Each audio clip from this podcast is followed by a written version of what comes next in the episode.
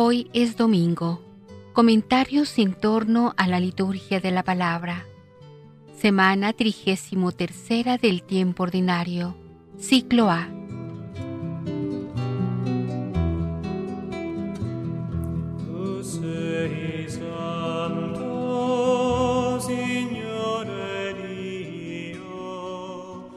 La parábola de este domingo nos surge a la vigilancia productiva y al trabajo mientras esperamos al Señor.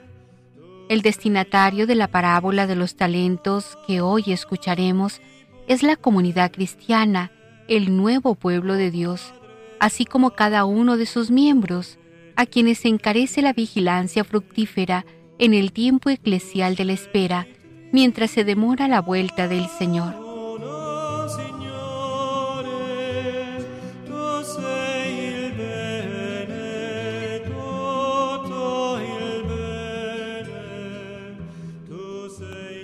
El nexo entre las lecturas del día de hoy es el siguiente. La liturgia nos invita a considerar que la vida es un don, es un talento que el Señor nos ha dado y que debemos hacer fructificar. Este domingo trigésimo tercero del tiempo ordinario prepara de un modo inmediato la solemnidad de Cristo Rey del universo. El día del Señor, nos dice Pablo en la carta a los tesalonicenses, llegará como un ladrón, de modo inesperado, y por ello debemos vigilar y vivir sabiamente para no ser sorprendidos. El Evangelio compara la vida humana a un don, a un talento que Dios nos da para que lo hagamos rendir. Al crearnos, Dios ha querido compartir con nosotros algo de sí mismo. Él desea que también su criatura se convierta en una dispensadora de bien. Por eso, lo sensato en nuestras vidas es usarlas apropiadamente para producir frutos abundantes. Lo sensato es negociar con los talentos recibidos. Poner en juego todas las capacidades de la inteligencia y de la voluntad para producir aquellos frutos que Dios espera de nosotros. Así pues, cada uno con los dones recibidos debe ponerse al servicio de los demás con la clara conciencia de que el Señor volverá y que deberemos rendir cuentas, no de nuestras intenciones, sino de las obras realizadas. El libro de los Proverbios nos muestra el ejemplo de una mujer que hace rendir su vida y cualidades. Es una mujer hacendosa, activa, laboriosa en la caridad, diligente en el obrar. No es remisa, ni vanidosa o egoísta. Su especial sensibilidad no la vuelve hacia sí misma, sino que trabaja con sus manos y extiende sus brazos a los necesitados. Quien encuentra a una mujer así, encuentra un tesoro.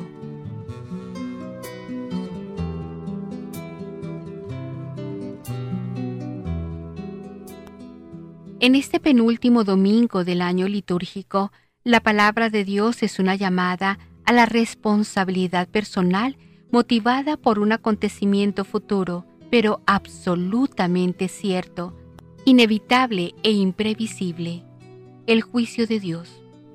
Pues sabéis perfectamente que el día del Señor llegará como un ladrón en la noche.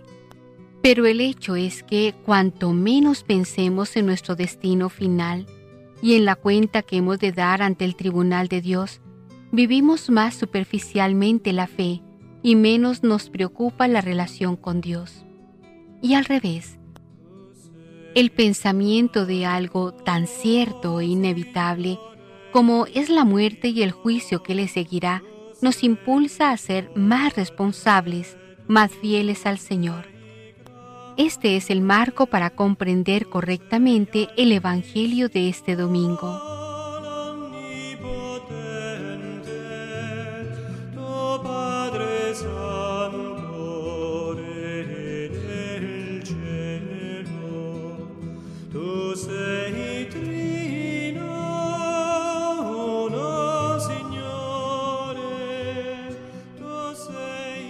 La primera lectura que se nos propone en este día es del libro de los Proverbios, capítulo 31, versos del 10 al 13 y del 30 al 31. Elogio de la perfecta ama de casa. En esta primera lectura del libro de los Proverbios, escucharemos el elogio de un sabio del Antiguo Testamento a una buena esposa. Elogio basado en la capacidad de trabajo y en la fe confiada en el Señor.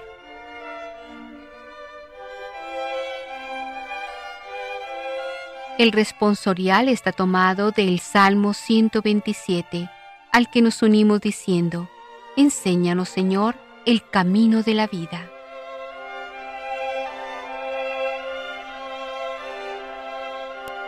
La segunda lectura en la Eucaristía de este domingo es de la primera carta del apóstol San Pablo a los tesalonicenses, capítulo quinto, perícopa de la 1 a la 6.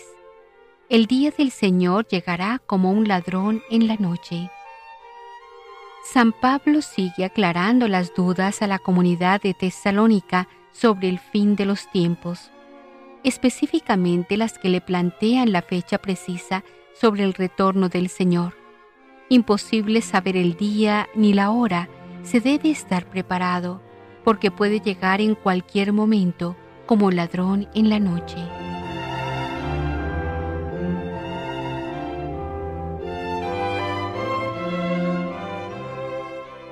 La aclamación antes del Evangelio es del evangelista San Juan, capítulo 15, fragmento 4 y 5.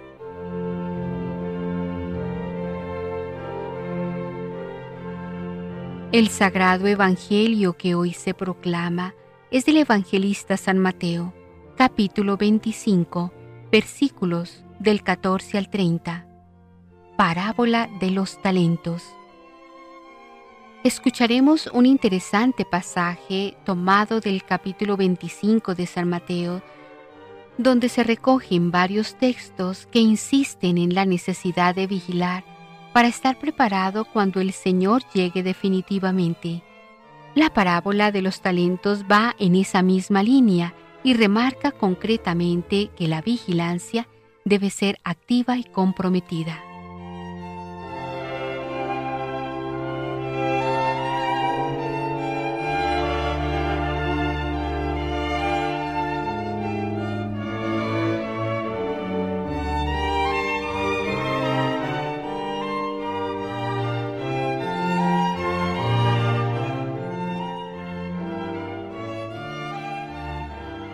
Liturgia de la Palabra.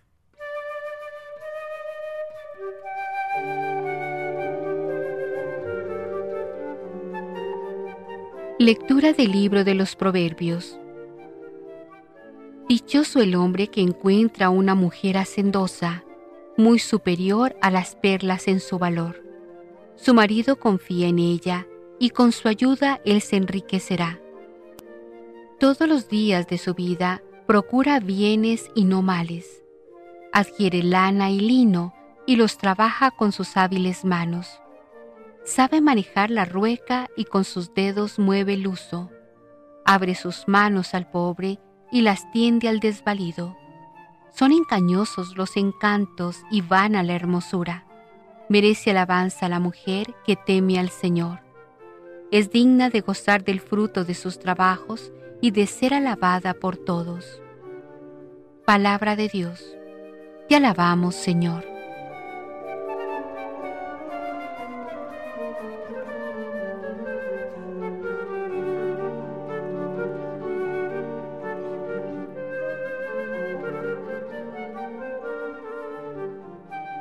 Enséñanos, Señor, el camino de la vida.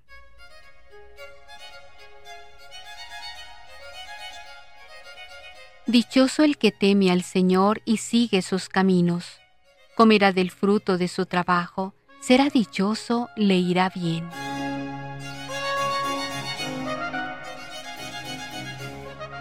Enséñanos, Señor, el camino de la vida.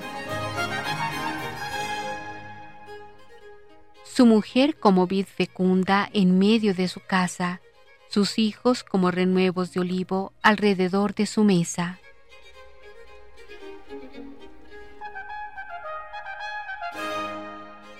Enséñanos, Señor, el camino de la vida.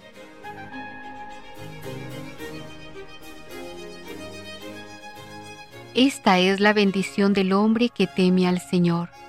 Que el Señor te bendiga desde Sión, que veas la prosperidad de Jerusalén todos los días de tu vida.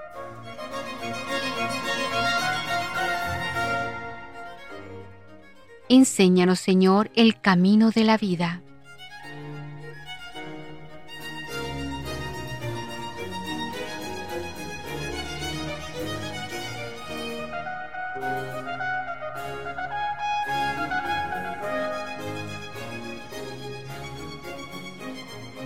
Lectura de la carta del apóstol San Pablo a los tesalonicenses.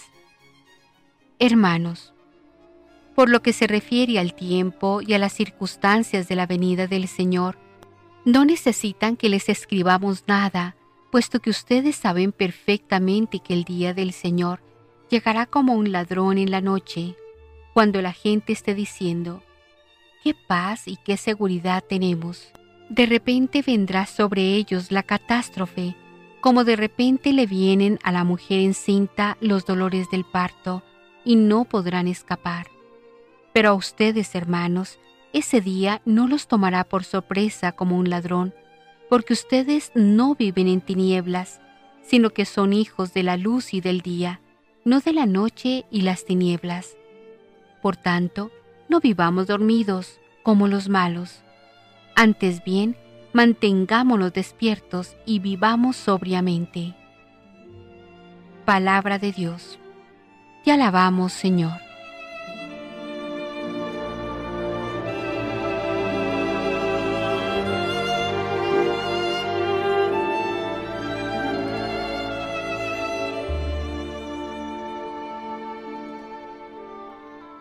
Aleluya, aleluya Permanezcan en mí y yo en ustedes, dice el Señor.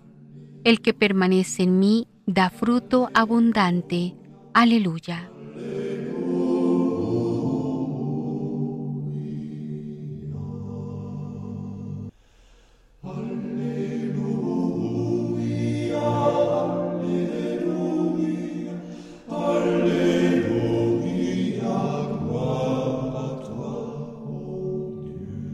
Del Santo Evangelio según San Mateo. En aquel tiempo, Jesús dijo a sus discípulos esta parábola. El reino de los cielos se parece también a un hombre que iba a salir de viaje a tierras lejanas. Llamó a sus servidores de confianza y les encargó sus bienes. A uno le dio cinco talentos. En la época de Jesucristo un talento significaba unos 35 kilos de metal precioso. Pero en esta parábola vemos que el Señor usa los talentos para significar las capacidades que Dios da a cada uno de nosotros, las cuales debemos hacer fructificar. A otro, dos, y a un tercero, uno, según la capacidad de cada uno, y luego se fue. El que recibió cinco talentos fue enseguida a negociar con ellos y ganó otros cinco. El que recibió dos hizo lo mismo y ganó otros dos. En cambio el que recibió un talento hizo un hoyo en la tierra y allí escondió el dinero de su señor. Después de mucho tiempo regresó aquel hombre y llamó a cuentas a sus servidores. Se acercó el que había recibido cinco talentos y le presentó otros cinco diciendo, Señor, cinco talentos me dejaste, aquí tienes otros cinco que con ellos he ganado. Su señor le dijo, Te felicito, siervo bueno y fiel, puesto que has sido fiel en cosas de poco valor, te confiaré cosas de mucho valor. Entra a tomar parte en la alegría de tu señor. Se acercó luego el que había recibido dos talentos y le dijo, Señor, dos talentos me dejaste, aquí tienes otros dos, que con ellos he ganado. Su señor le dijo, Te felicito, siervo bueno y fiel, puesto que has sido fiel en cosas de poco valor, te confiaré cosas de mucho valor. Entra a tomar parte en la alegría de tu señor. Finalmente, se acercó el que había recibido un talento y le dijo, Señor, yo sabía que eres un hombre duro, que quieres cosechar lo que no has plantado y recoger lo que no has sembrado. Por eso tuve miedo y fui a esconder tu talento bajo tierra. Aquí tienes lo tuyo. El Señor le respondió, Siervo malvado y perezoso, sabías que cosecho lo que no he plantado y recojo lo que no he sembrado. ¿Por qué entonces no pusiste mi dinero en el banco para que a mi regreso lo recibiera yo con sus intereses? Quítenle el talento y dénselo al que tiene diez, pues al que tiene se le dará y le sobrará, pero al que tiene poco se le quitará aún ese poco que tiene. Y a este hombre inútil échenlo fuera a las tinieblas. Allí será el llanto y la desesperación. Palabra del Señor. Gloria a ti, Señor Jesús.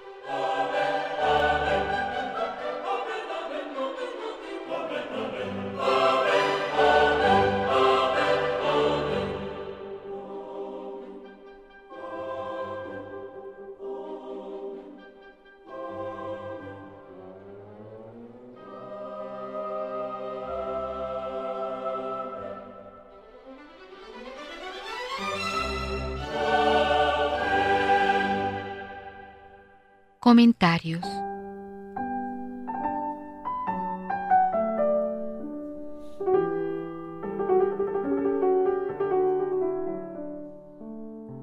En la primera lectura, la perfecta casada.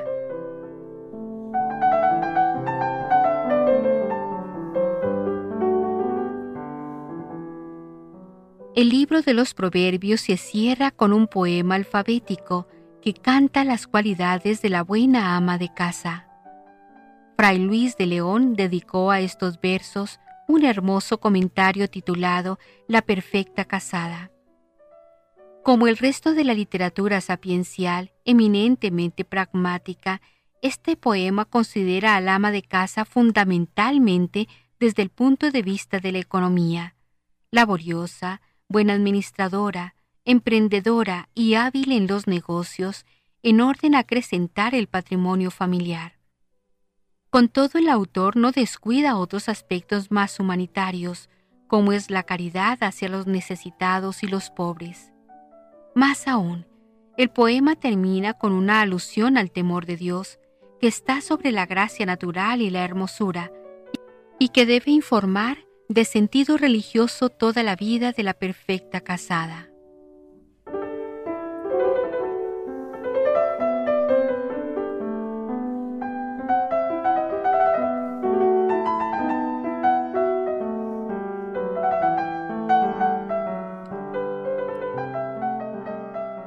En la segunda lectura, una Eucaristía debe ser siempre profética.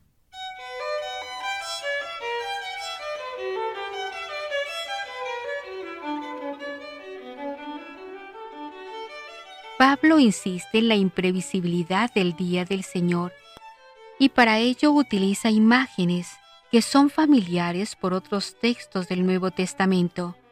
Mateo 24, 43 y siguientes, Apocalipsis 3, 3, 16, 15.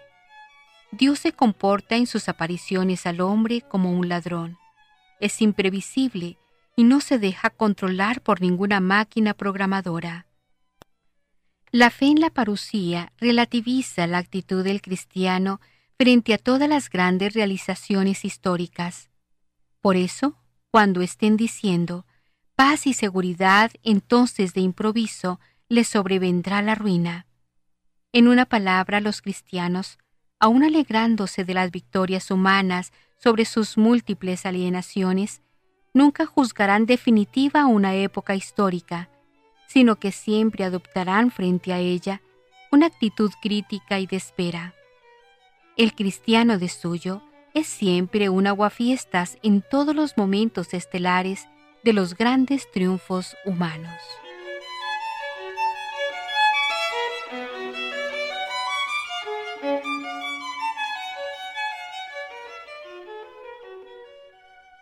La causa por la cual los cristianos adoptan esta actitud crítica es porque no viven en tinieblas, sino que son hijos de la luz. En el ámbito de una iglesia habría que luchar contra el peligro del letargo, producido quizá por la monotonía de unos rezos sin sentido verdadero y desconcertados en la realidad ambiente. La oración del cristiano es una oración que, como la de Jesús, mira con un ojo al Padre de los cielos y con el otro a los hombres que reman fatigosamente en el mar proceloso de la historia. Marcos 6, 47, 48. Este estado de alerta no es solamente de orden intelectual, sino también moral. Estemos vigilantes y vivamos sobriamente. Para obtener esta alergia contra el letargo, los cristianos deben ser constantes en la acción de gracias o celebración de la Eucaristía, que por lo tanto no debe ser evasiva, sino tremendamente comprometida con la realidad actual. Por eso, Pablo exhorta a no apagar el espíritu ni despreciar el don de profecía. Las Eucaristías deben ser proféticas, de otra manera no corresponden al designio de Cristo. Así solamente las comunidades cristianas serán fermentos positivos en el curso de la historia, poniendo proa a la parucía del Señor.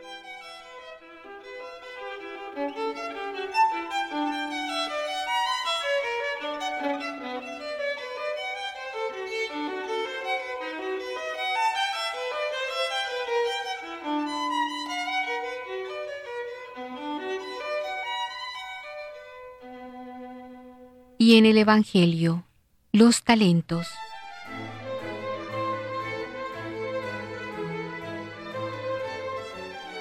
En las relaciones del hombre con Dios, no puede el hombre alegar pretendidos derechos. Debe, por el contrario, tener presente su absoluta dependencia, como el siervo ante su Señor, y como siervo que es, con la implacable necesidad de acatar las órdenes de su Señor y cumplirlas, poniendo en ello todo el ardor y capacidad de trabajo que el mismo dueño ha regalado a sus siervos, sin pretendidas exigencias, pero con la esperanza consoladora y estimulante de que el Señor premie el esfuerzo personal desplegado en hacer fructificar el capital que nos ha confiado. Así lo enseña la parábola de los talentos. El reparto desigual que un hombre rico hace de sus talentos entre sus siervos pretendía ante todo, y así nos lo cuenta la parábola, hacer que su capital fructificase en manos de sus criados. Para ello tiene en cuenta su capacidad de trabajo y su habilidad para negociar. Los dos primeros siervos de la parábola duplican el capital inicial que les había sido confiado. No se nos dice cómo, sencillamente porque no interesa para la elección de la parábola.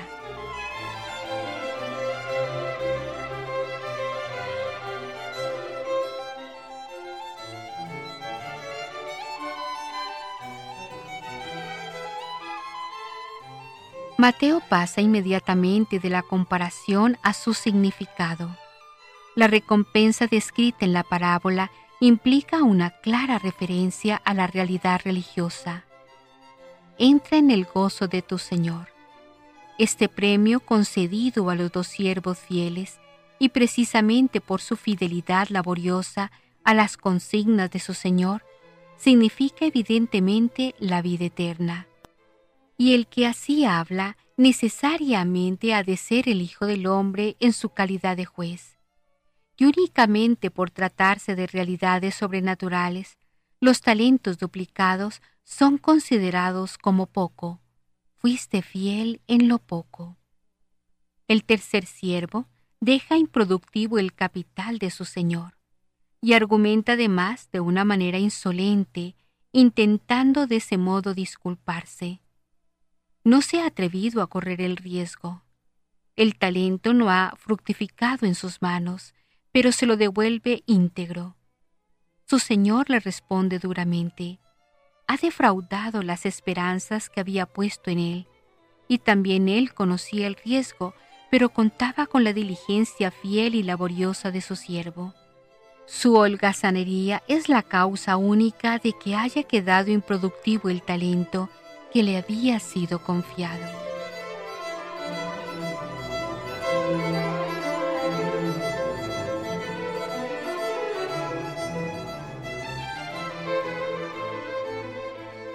A continuación tenemos dos incongruencias.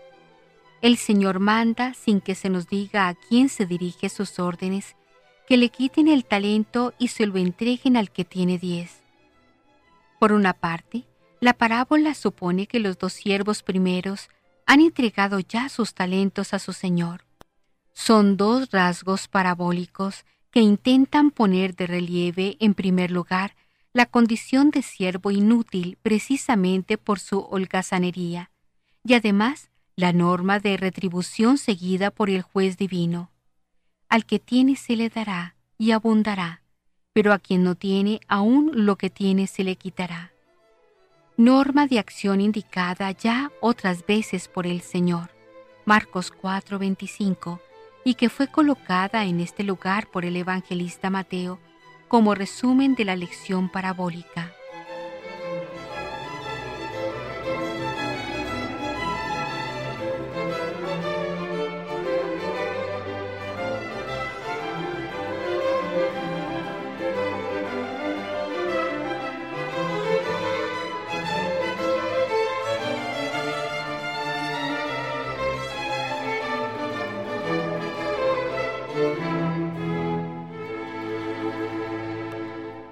Ecos de la Palabra.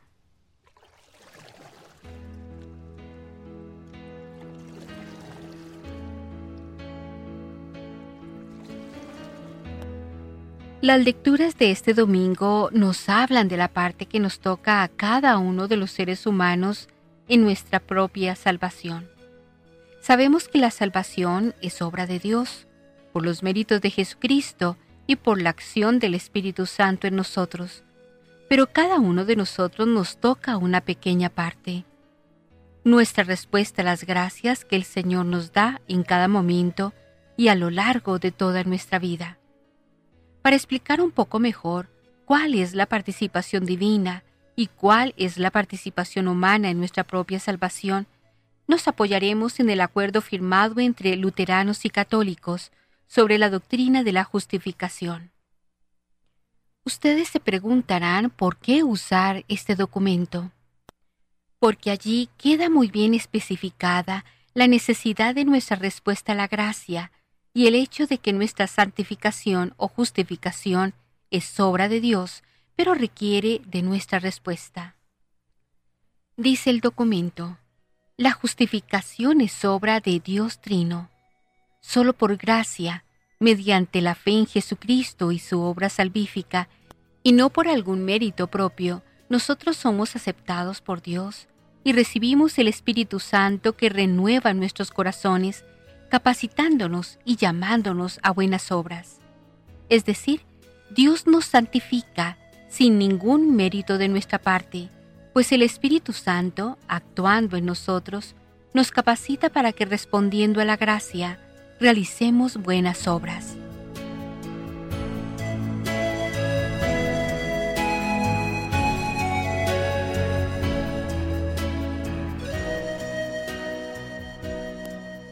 Entrando ya en la liturgia de la palabra de este domingo, vemos que el Evangelio nos trae la famosa parábola de los talentos. En la época de Jesucristo, un talento significaba unos 35 kilos de metal precioso. Pero en esta parábola vemos que el Señor usa los talentos para significar las capacidades que Dios da a cada uno de nosotros, las cuales debemos hacer fructificar. Cristo nos presenta el reino de Dios como un hombre que llama a sus servidores para encargarles sus bienes. A uno le dio cinco talentos, a otro tres talentos, y al último solamente un talento. Los dos primeros duplicaron sus talentos, y el último escondió el único talento que le dieron. Al regresar el amo, los dos primeros son felicitados. Se les promete que se les confiarán cosas de mucho valor y se les invita a tomar parte en la alegría de su Señor. Es decir, que los que hicieron fructificar sus talentos llegaron al reino de los cielos. Pero el que no, le fue quitado el talento que guardó sin hacer fructificar, y además es echado fuera, a las tinieblas, donde será el llanto y la desesperación. Es decir, El servidor que no hizo frutos será condenado igual que un pecador. ¿Por qué? Porque también es un pecador. Hay un tipo de pecado llamado pecado de omisión que se refiere no a lo que se ha hecho, sino a lo que se ha dejado de hacer. Y todo aquel que no responde a las gracias recibidas de Dios, peca por omisión. Dios distribuye sus gracias a quien quiere, como quiere, cuando quiere y cuánto quiere. Lo importante no es recibir mucho o poco, más o menos que otro. Esta parábola nos muestra que Dios reparte sus dones en diferentes medidas. Lo importante es saber que Dios da a cada uno lo que necesita para su salvación y lo da en la forma y en el momento adecuado. Mi gracia te basta. 2 Corintios 12, 9. Tú les das la comida a su tiempo, abres la mano y sacias de favores a todo viviente. Salmo 145, fragmento 15.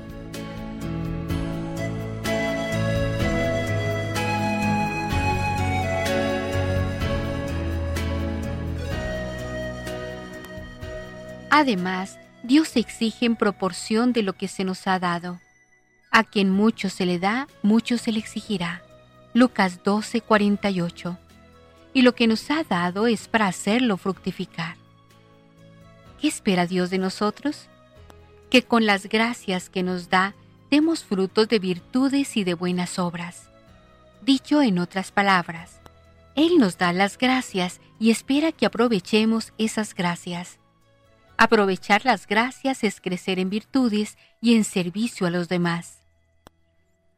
Tomemos, por ejemplo, una de las virtudes que Dios nos ha dado, la fe, la cual consiste en creer las verdades divinas simplemente porque Él nos las ha revelado, aunque las apariencias nos digan otra cosa. Esa fe en Dios deberá fructificar al traducirse en una fe más profunda que nos lleva a tener una total confianza en Dios, en sus planes para nuestra vida y en su manera de realizar esos planes. Además, porque creemos en Dios, sabemos que Dios nos invita a amarnos como Él nos ha amado. De allí entonces que la fe también debe producir frutos de buenas obras, sobre todo de servicio a los demás. Sin embargo, es importante recordar siempre esto. Sería tonto creer que somos nosotros mismos los que hacemos fructificar nuestros talentos. Qué lejos estamos de la verdad cuando así pensamos. Otro talento adicional que Dios nos da es la misma capacidad de responder a sus gracias. Por nosotros mismos, sencillamente, no podemos. El ser humano no es capaz por sí mismo de ningún acto que lo santifique y con ese talento adicional que Dios nos da de responder a sus gracias, podemos y debemos cooperar en nuestra propia salvación. Es lo que Dios espera de nosotros.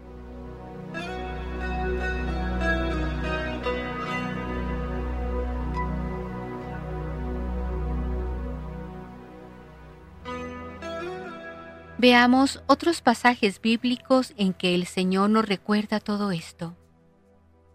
Juan 6:44 Nadie puede venir a mí si el Padre no lo trae. Aquí el Señor nos habla de la necesidad que tenemos de la gracia divina, pues nada podemos por nosotros mismos. Juan 15, 2 Yo soy la vid y mi Padre el viñador.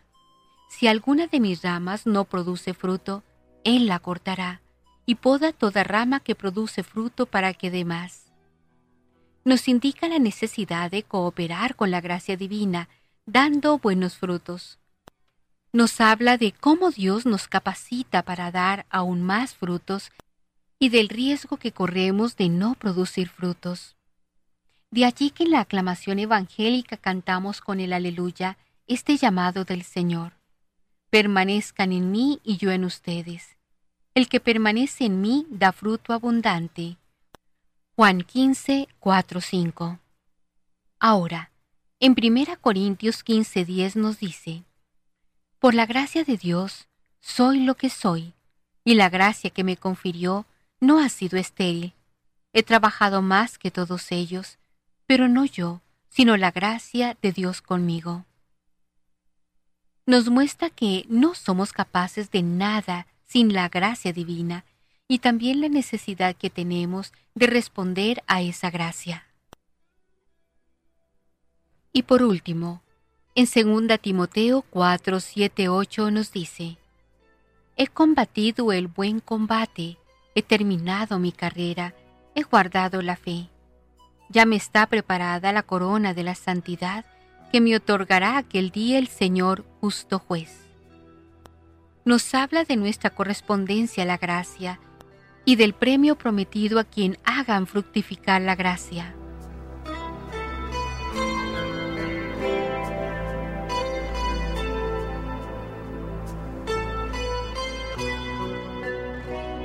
La primera lectura tomada del libro de los Proverbios nos habla de la esposa virtuosa.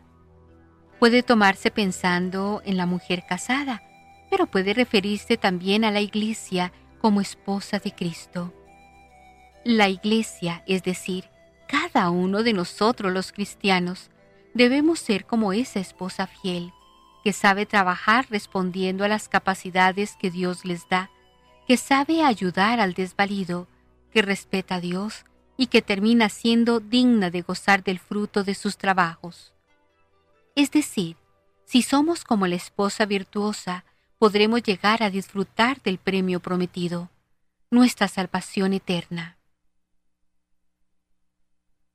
La segunda lectura de San Pablo que nos trae la liturgia de hoy coincide con el final de la parábola de los talentos, en la que el Señor nos dice que cuando Él vuelva y nos pida cuentas, los que no hayan dado frutos serán echados fuera del reino de los cielos, y los que hayan dado frutos entrarán a gozar de la presencia del Señor. En su carta San Pablo nos habla de la promesa que será la venida del Señor. El día del Señor llegará como un ladrón en la noche, o como los dolores de parto a la mujer encinta, y no podrán escapar. Siempre se nos habla de la sorpresa con que nos llegará ese día, por lo que nos invita a una constante vigilancia. En la venida del Hijo del Hombre sucederá lo mismo que en tiempos de Noé. No se daban cuenta hasta que vino el diluvio y se lo llevó a todos. Mateo 24, 37, 39. Cuando estén diciendo, qué paz y qué seguridad tenemos, de repente vendrá sobre ellos la catástrofe. Primera Tesalonicenses 5:3 Así como el fulgor del relámpago brilla de un extremo al otro del cielo, así será la venida del Hijo del Hombre en su día. Lucas 17:25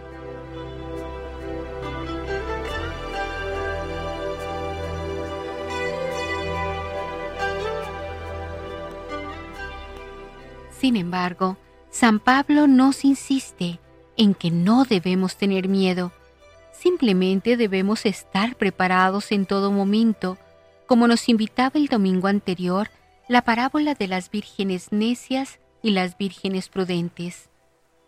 Así nos dice San Pablo hoy. A ustedes, hermanos, ese día no los tomará por sorpresa como un ladrón, porque ustedes no viven en tinieblas, sino que son hijos de la luz del día, no de la noche y las tinieblas. Por tanto, no vivamos dormidos, mantengámonos despiertos y vivamos sobriamente. En resumen, la palabra de Dios hoy nos invita a vivir vigilantes, respondiendo a la gracia que Dios nos da en todo momento. Esta respuesta significa ir creciendo en virtudes y dando frutos de buenas obras.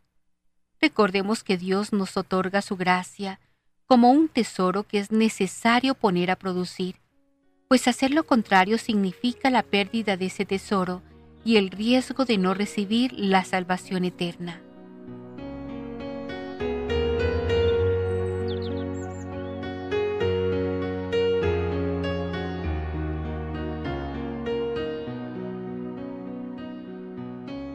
Después de esta pequeña introducción al comentario de las lecturas del día de hoy, profundicemos en el mensaje doctrinal de nuestras lecturas.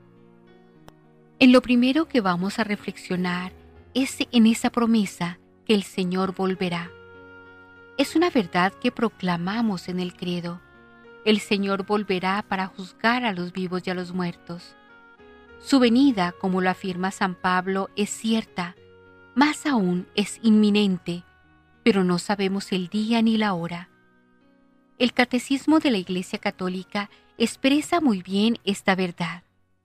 Desde la ascensión, el advenimiento de Cristo en la gloria es inminente, aun cuando a nosotros no nos toca conocer el tiempo y el momento que ha fijado el Padre con su autoridad. Hechos 1.7. Este advenimiento escatológico se puede cumplir en cualquier momento, aunque tal acontecimiento y la prueba final que le ha de preceder estén retenidos en las manos de Dios. Catecismo de la Iglesia Católica, numeral 673. El día del Señor llegará de modo improviso, cuando todos se sientan seguros. Por eso, la actitud que corresponde al cristiano es la de la vigilancia.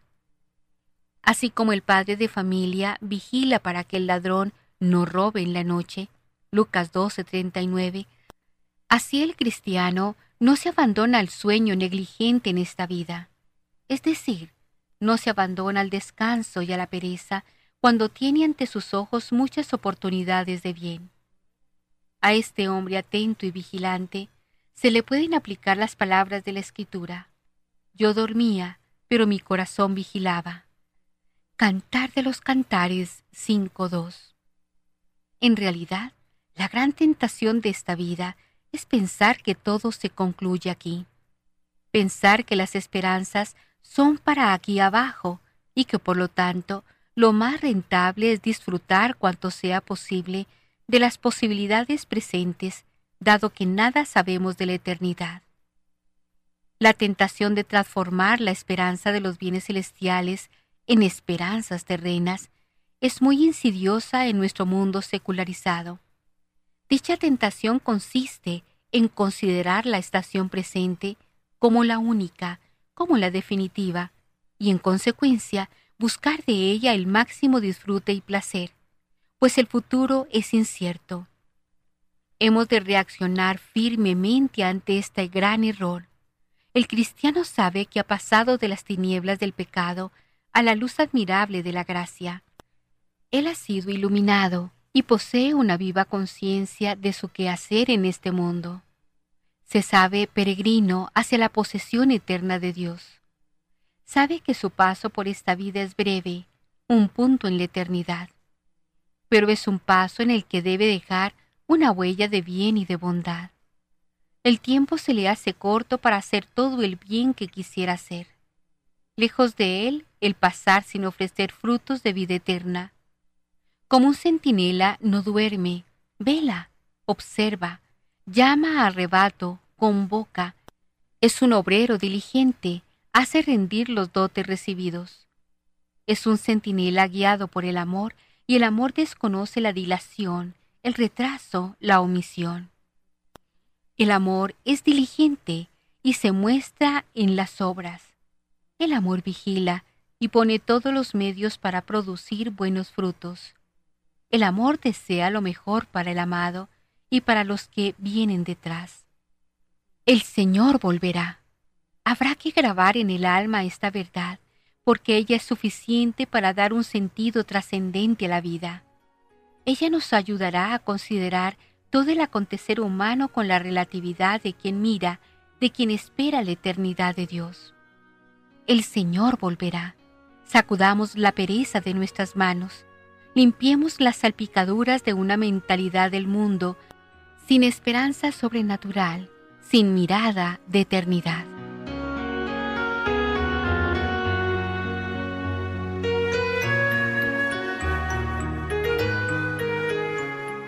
Ahora, hay algo también importante que debemos profundizar hemos de negociar con los talentos recibidos de Dios. No importa si se han recibido muchos o pocos talentos. Lo importante es que ninguno de ellos permanezca ocioso, sino que se ponga enteramente al servicio de Dios, de la Iglesia y de mis hermanos los hombres. Nadie es tan pobre que no tenga algo que dar a los demás, algo que ofrecer, algo con qué negociar. En este sentido rico no es el que más tiene, sino el que más da, el que más ofrece lo que tiene como don para los demás. El enemigo que hay que vencer, por tanto, es la indolencia, la somnolencia, la omisión, esa especie de sueño que anestesia las mejores cualidades del corazón y nos derrumba en una vida estéril y temerosa. El enemigo que hay que vencer es el miedo que nos hace esconder el talento para no arriesgar un fracaso. El cristiano no puede acobardarse ante el mundo y ante la vida, porque su ejercicio es el amor, porque su vida ha pasado de las tinieblas a la luz. Él es hijo de la luz y vive en el amor, y el amor es don, es donación, el amor es valentía, el amor es entrega sincera de sí mismo sin límites.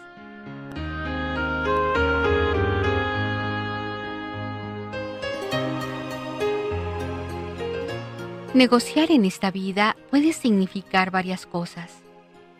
Primero, superar el egoísmo y el subjetivismo individualista, que nos retrae a nuestro propio mundo y nos hace ver solo por nuestros intereses.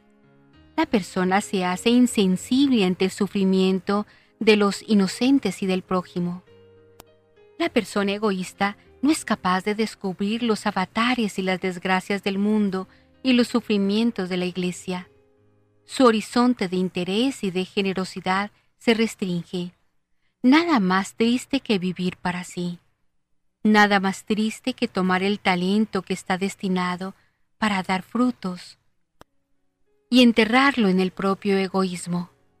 El egoísta es infeliz en esta vida y pone en riesgo su salvación eterna. Siervo malvado y perezoso, lo llama el Señor. Segundo, practicar la abnegación de nuestras tendencias desordenadas. El hombre tiende al bien, pero al examinar su corazón descubre tendencias desordenadas que no pueden tener su origen en su Creador. Si quiere poner sus dones y su vida al servicio de los demás, deberá poner orden en esas tendencias que lo obstaculizan, que lo retrasan y lo desvían del camino debe aprender a renunciar a sí mismo en sus gustos, en sus placeres desordenados. Debe aprender a negarse a sí mismo de acuerdo con la ascética cristiana. Palabras duras de entender para el hombre moderno y posmoderno, pero palabras ciertas que responden a la verdad sobre la vocación y la dignidad del ser humano. Tercero, participar en la misión apostólica de la Iglesia. Por definición, un cristiano es un apóstol. Es un hombre enviado a dar frutos de vida eterna. Es una persona llamada por Cristo para tomar parte en los trabajos de la redención.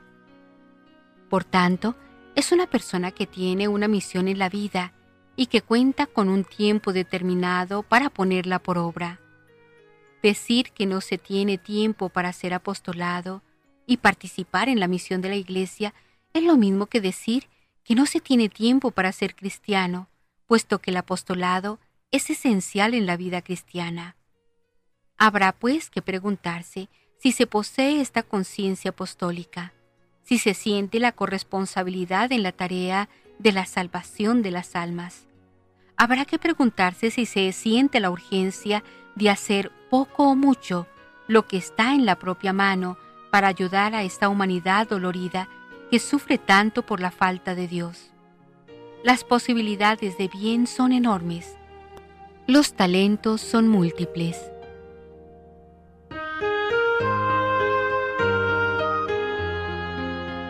Con todo lo que hemos dicho anteriormente, llegamos a una conclusión. El cristiano vive sobriamente. El cristiano sabe que todos los bienes materiales de los que dispone en esta vida son solo medios para alcanzar a Dios y para darle gloria. Sería insensato acumular bienes sabiendo que la polilla de este mundo y el paso del tiempo los corroe y que no valen para la eternidad. Quien acumulan bienes terrenos, se apega a ellos y los convierte en un fin. Se parece a aquel alpinista que junta enseres, vituallas y equipos de montaña, pero nunca se decide a emprender la ascensión. ¿Para qué sirve tanto equipo y material? ¡Qué grave error! Como si esos bienes fueran eternos, como si esos bienes pudiesen colmar las aspiraciones del corazón, como si al final de la vida no estuviese el encuentro definitivo con el Señor de nuestras vidas. Por eso, el cristiano usa de los bienes tanto cuanto le ayudan a dar gloria a Dios e ir al cielo. Aquí aparece el tema del desprendimiento de las cosas creadas, el tema de la caridad y de la generosidad para repartir los bienes con los necesitados, el tema de vivir sobriamente usando los bienes necesarios y practicando la benevolencia con los pobres.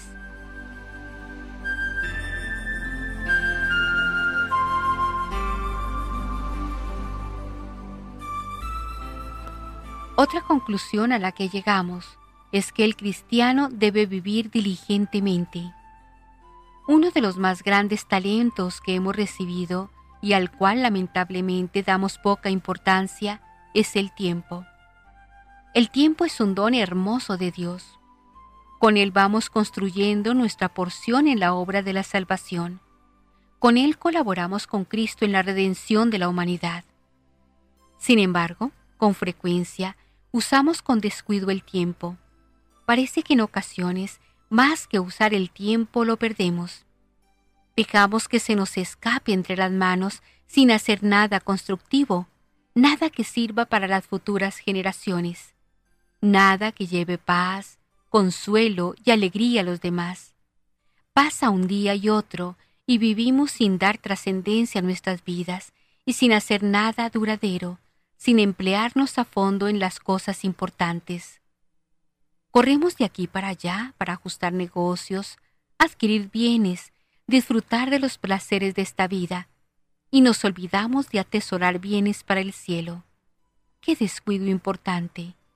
El cristiano, por ello, se esfuerza por vivir diligentemente, haciendo todo el bien que esté en su mano hacer. La consigna, pues, para nuestro tiempo es la de trabajar con diligencia, aprovechar cada minuto para dar fruto de eternidad, vivir con una sana militancia que, como dice San Pablo, nos lleve a gastarnos y desgastarnos por el bien de los hermanos.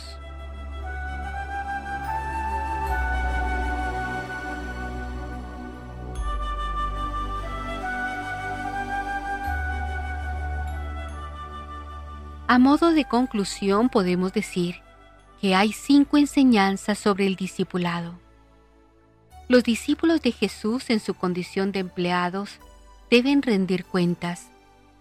Los discípulos de Jesús son conscientes de que han recibido unos dones y un encargo. Los discípulos buenos y dignos de confianza son aquellos que siguiendo el ejemplo de Jesús ponen sus talentos al servicio de los demás. El trabajo de cada discípulo muestra el sentido de su vida, la comunión con su Señor. Los empleados buenos y dignos de confianza saben trabajar con lo recibido para su vida, son verdaderos discípulos de Jesús. El empleado malo y perezoso se convierte en un llamado de atención para nosotros y nosotras, pues su vida termina en el fracaso total.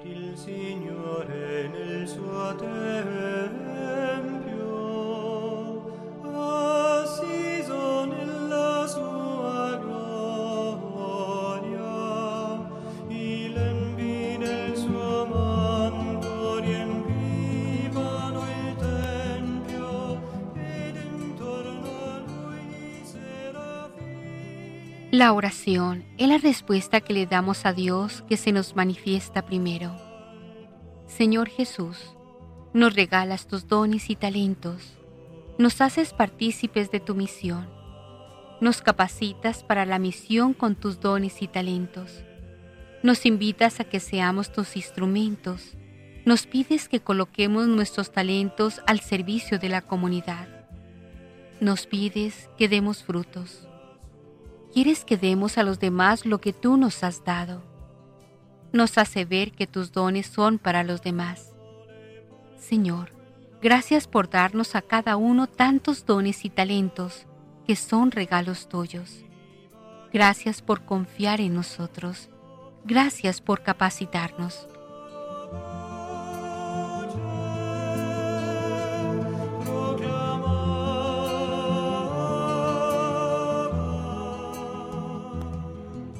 Ayúdame para no ser mezquino con las cosas de Dios, para no guardar los dones para mí esos dones recibidos, para no utilizar los talentos solo para mi propio bien, a no desconfiar de ti, Señor. Ayúdame para vivir incondicionalmente a tu servicio. Amén. Feliz domingo para todos.